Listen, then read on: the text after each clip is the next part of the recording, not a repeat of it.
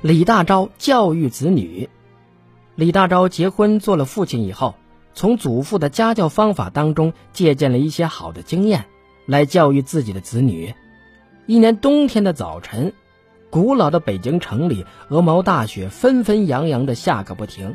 李大钊的住宅院子里像铺了一层厚厚的棉絮。他看到地上的积雪，就高声的对儿女们说道：“这雪下的多大呀！你们快拿着扫帚到院子里去扫雪吧。如果高兴的话，你们可以堆个大雪人玩玩。”孩子们的外祖母听完之后，心疼小外孙。天气这么冷，你这个当父亲的还叫孩子们去扫雪，要是冻病了可怎么办呀？李大钊笑着说：“孩子应当从小养成吃苦的习惯，免得以后长大了什么事情也不会做。经常活动身体，也能增强抵抗疾病的能力。如果待在家里不动弹，那就更怕冷了。”说完，他和孩子们拿起了簸箕与扫帚，走到院子里。他一面扫雪，一面对孩子们说：“将来谁也不能当寄生虫，坐享其成，那是很羞耻的事情。自己动手，丰衣足食。谁要是不劳动，谁就没有饭吃。”孩子们一边扫雪，一边听父亲讲新奇的故事，一点都不觉得冷，反而越扫越暖和，越扫越有劲儿。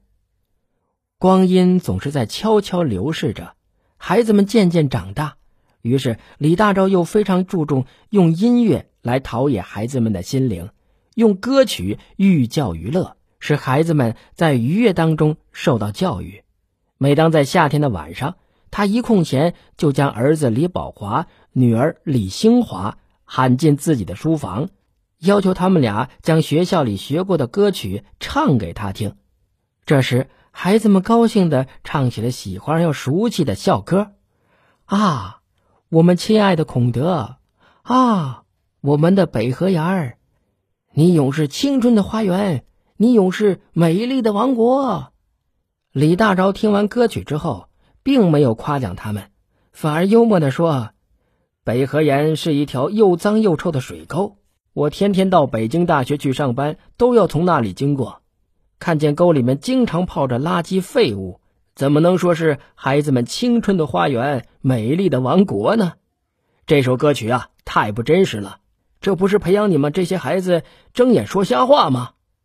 接着，他就教孩子们唱起了国际歌来。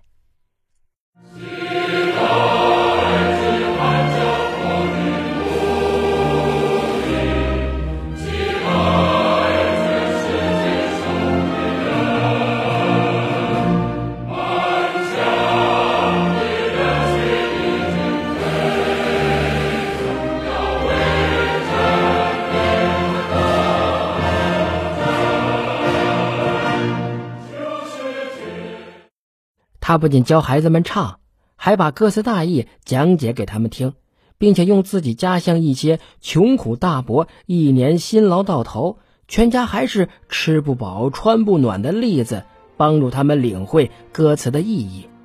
李大钊因势利导教育孩子，让他们自由发展，长大以后，他们都成为了社会的有用之才。